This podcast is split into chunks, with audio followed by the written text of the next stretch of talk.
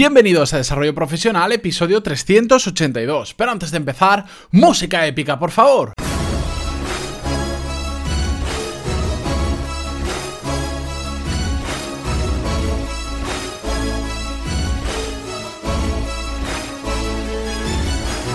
Muy buenos días a todos y bienvenidos a Desarrollo Profesional, el podcast donde hablamos sobre todas las técnicas, habilidades, estrategias y trucos necesarios para mejorar cada día en nuestro trabajo. Antes de comenzar con el episodio de hoy, dejadme que os agradezca la participación del episodio del viernes, el 381, donde os invitaba a buscar compañero o compañera de Mastermind, porque sois muchos los que habéis respondido a la encuesta. A poco a poco se va sumando más gente. Que sepáis que esta semana empezaré a revisar todas las solicitudes que hay, empezaré a hacer un, digamos, un matching, a ver cómo cuadráis los que os habéis interesado a ver si encontramos buenas parejas de Mastermind. Por encima he mirado y va a salir alguna muy interesante, así que a lo largo de esta semana, sobre todo al final, eh, para que haya más volumen y poder encontrar mejores matchings, eh, eh, os iré poniendo en común, os enviaré un email y sobre todo algunos probablemente os escriba porque tengo alguna duda sobre algunas cosas que habéis puesto y os preguntaré para saber un poquito más. Y si en esta semana o en la semana que viene no sale ningún compañero adecuado para alguno de vosotros, que es probable porque eh, bueno, no, es fácil encontrar un compañero Mastermind. Bueno, no os preocupéis porque como eso va a estar abierto siempre, a medida que yo vaya recibiendo nuevas notificaciones de personas que se van añadiendo, yo vuelvo a hacer la comprobación y si veo que cuadráis alguno con otro, pues os seguiré enviando un email. Así que no os preocupéis. Es mejor esperar y conseguir uno bueno que mm, poneros a hacer un Mastermind con cualquier persona simplemente por tener un Mastermind. Así que paciencia y no os preocupéis que estoy al tanto de todos los que me habéis escrito.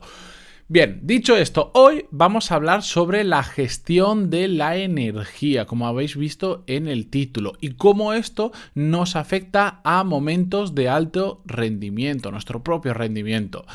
Eh, no vamos a hablar de si los chakras, no, no, todas estas cosas espirituales de la energía a mí, a mí no me van y tampoco soy demasiado racional y científico como para determinadas cosas em, eh, ir por esos caminos, por decirlo de alguna forma. No, vamos a hablar sobre gestión de energía eh, real, sobre cómo afectan determinados factores sobre nuestros propios niveles de energía. Porque al final la clave muchas veces en, el rendimiento, en el trabajo es tener la energía adecuada para una tarea determinada. No todas las tareas que hacemos a lo largo del día requieren el mismo grado de energía. Hay cosas que aunque estemos muy cansados las podemos hacer sin ningún problema. En cambio hay otras que necesitamos estar a tope porque si no sabemos que no la vamos a sacar o que vamos a tardar muchas veces más. Quiero diferenciar que hay tres escenarios donde podemos actuar. El primero de ellos es actuar sobre nuestro nivel de energía para la tarea que tenemos que hacer sí o sí. Os pongo un ejemplo. Imaginaros que tenemos una reunión muy importante que nos la han impuesto o que hay tanta gente convocada que no podemos cambiarla, que simplemente sabemos que es ahora está esa reunión y no podemos hacer otra cosa. Bueno, pues en ese caso, como la tarea ya está definida y no la podemos cambiar, lo que sí que podemos hacer es mirar nuestros niveles de energía antes y después de esa reunión y alcanzar el nivel que nosotros creamos que es correcto para esa situación. Si se trata de una reunión importante y probablemente sea más larga de lo que nos imaginamos, bueno, pues lo ideal será que lleguemos con un nivel de energía suficientemente alto. Y si además esa reunión se da en un momento temprano de la mañana y tenemos un largo día por delante, bueno, pues tenemos también que tener en cuenta que después de la reunión, como nos quedemos sin ningún tipo de energía, vamos a sufrir durante todo el día y vamos a ser poco productivos, ¿de acuerdo? También otro escenario eh, en el que podemos actuar es, en lugar del nivel de energía, podemos actuar sobre la tarea que tenemos que hacer conforme a un nivel de energía que ya tenemos y que nos va a costar cambiar. Y os pongo un ejemplo. Imaginad que hemos pasado una muy mala noche por cualquier motivo, no hemos dormido bien, no hemos descansado nada bien y sí o sí tenemos que ir a trabajar, no podemos quedarnos a dormir más tiempo y no podemos hacer otra cosa y estamos en un día con muy poca energía. Bueno, pues lo que podemos hacer es trabajar sobre nuestra organización, sobre reorganizar nuestra agenda diaria para, dentro de las posibilidades, pues hacer más cosas que requieran menos energía e igual pasar aquellas que son más complicadas o que requieran más energía a otro día dentro de las posibilidades que tengamos, ¿de acuerdo? El tercer escenario es donde, eh, el escenario ideal, donde podemos modificar ambas cosas sería el perfecto, donde tenemos control sobre las tareas que tenemos que hacer y tenemos control sobre nuestros niveles de energía. Y en esta manera lo que hacemos es adaptarlo, ¿de acuerdo? Bien, puedo ahora tener más energía, me preparo para tener más energía y además me organizo para tener tareas que lo necesiten en ese momento. Perfecto, sé que a tal hora del día o en tal momento mmm, no voy a poder recargar las pilas, pues me pongo tareas de que me permitan hacerlas con ese nivel de energía, más rutinarias o lo que sea. Esa sería la situación ideal, pero ya sabemos que estas situaciones pues, son un poco utópicas y en el día a día de nuestro trabajo, sobre todo a menos control tengamos sobre lo que tenemos que hacer, o por ejemplo si tenemos horarios establecidos que no nos permiten jugar tanto con las horas de descanso o cosas similares, o tenemos una familia que pues, nos requiere mucho tiempo, bueno, pues todo esto se complica. Yo por eso quiero hablaros sobre los tres escenarios y quiero que trabajemos sobre esos tres porque depende de cada uno de vosotros, podréis estar en uno, en otro o en varios a la vez. Bien, lo importante, una vez conociendo estos tres escenarios donde podemos actuar, es tener en cuenta los factores que son más importantes o que más influyen en nuestros niveles de energía. Por supuesto, hay muchísimos factores. Si nos ponemos a pensar, os puedo hacer, os hago una lista tranquilamente de 20 factores. De hecho, yo la he hecho, pero eh, si no, eh, hago un episodio, tengo que hacer dos episodios solo hablando de los factores, es un poco complicado. He resumido los más importantes y los que nos afectan a todos, digamos, en general. Por supuesto, hay muchos otros que os afectarán en particular, pero vamos a ver los generales. El primero de todos, y muy importante, y el cuerpo está hecho para esto, es el descanso. El descanso no solo es dormir bien, que por supuesto hay que dormir muy bien, cada persona mm, hay más o menos entre las 6 y las 9 horas creo que nos movemos todos, depende con quién hablemos. Yo por ejemplo con 7 horas de descanso bien, estoy perfectamente recuperado y puedo estar bastante tiempo durmiendo solo 6 horas sin casi notarlo. En cambio, si bajo de ahí, pues ya lo empiezo a notar y también si me paso de las 7 o 8 horas, también lo noto, el dormir en exceso me resulta negativo, por ejemplo. Pero no solo descansar es dormir bien, sino también es, por ejemplo, despejar la mente, porque si estamos durante 4 horas muy intensas, concentrados haciendo una tarea, pues esas cuatro horas nos consumen la misma energía que igual ocho horas de una jornada normal, que hacemos cosas pero sin ese nivel de concentración o sin ese nivel de foco. Hay que saber despejar la mente, lo hemos hablado muchas veces. Dormir bien y despejar la mente afecta mucho al nivel de energía que tengamos.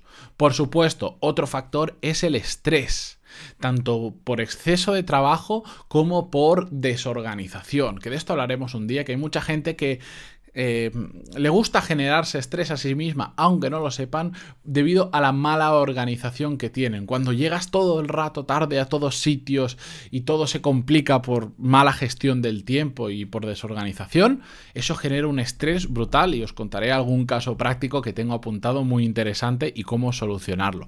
Pero el estrés nos agota un mismo día con estrés respecto a un día sin estrés, es que aparte de que se hace eterno, al final llegamos a casa destruidos. Y seguro que habéis estado en una situación que ya no es decir tantas horas he trabajado, no, no, igual son pocas horas, pero niveles de estrés muy concentrados nos agotan una barbaridad.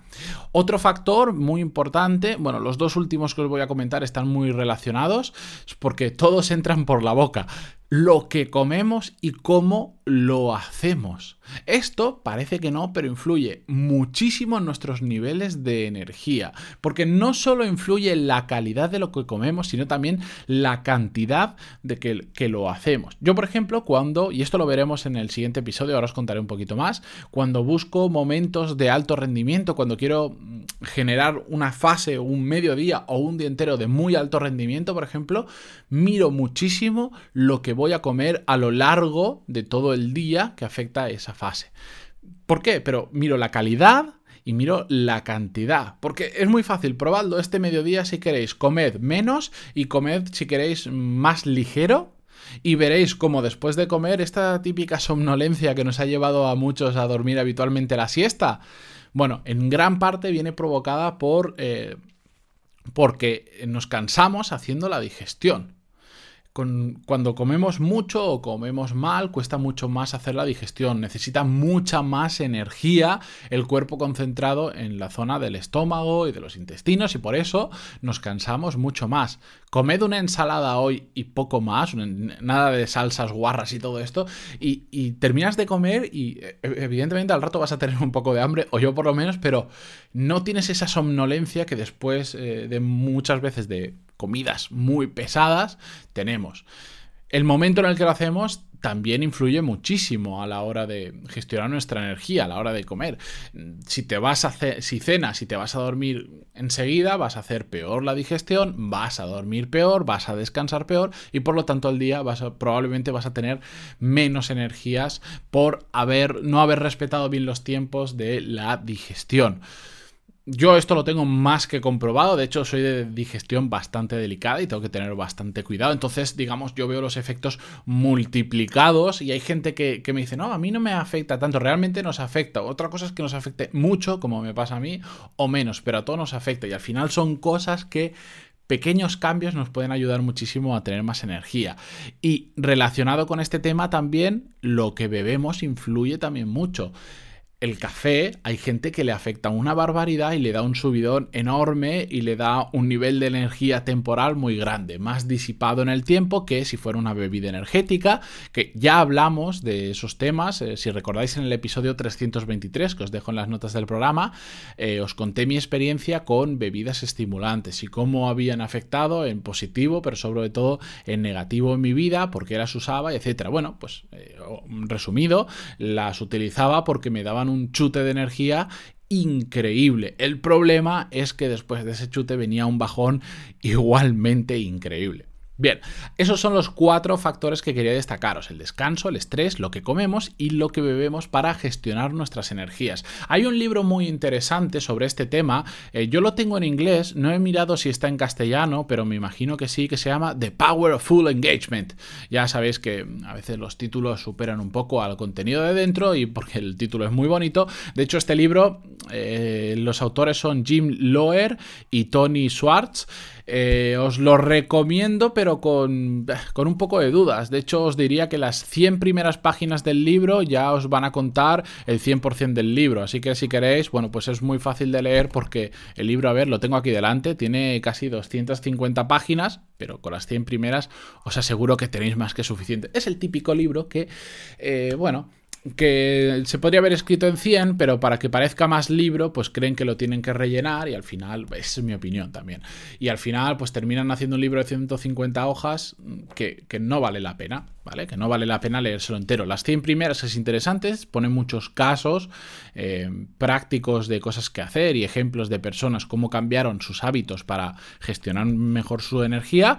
Pero bueno, yo os lo dejo ahí, os lo dejo en la nota del programa, también si lo queréis ver, no hay enlaces de afiliados ni cosas así, y menos lo va a ver en un libro en el que digo que solo valen las 100 primeras páginas, pero os lo dejo. Lo importante de todo esto es que mañana vamos a continuar con el tema, porque ahora hemos visto factores, hemos visto escenarios, pero no hemos visto visto casos prácticos de cómo encontrar momentos de alto rendimiento o cómo crearlos a través de la gestión de nuestras energías. Pues bien, eso lo vamos a ver mañana, no la semana que viene, en el propio episodio de mañana vamos a ver casos prácticos, os voy a contar un poco mi experiencia y cosas que vosotros pues podáis trasladar a vuestro día a día y a vuestra vida real, ¿de acuerdo? Así que os espero mañana con la continuación de este episodio. Muchísimas gracias por estar ahí, por vuestras valoraciones de 5 estrellas en iTunes, habéis puesto varias en, los últimos, en las últimas semanas. Muchísimas gracias. Y por vuestros me gusta y comentarios en iVoox y sobre todo por el feedback que me estáis enviando brutal por email con esta nueva orientación de, de los temas del podcast. Muchísimas gracias por todo, por estar ahí y nos vemos mañana. Adiós.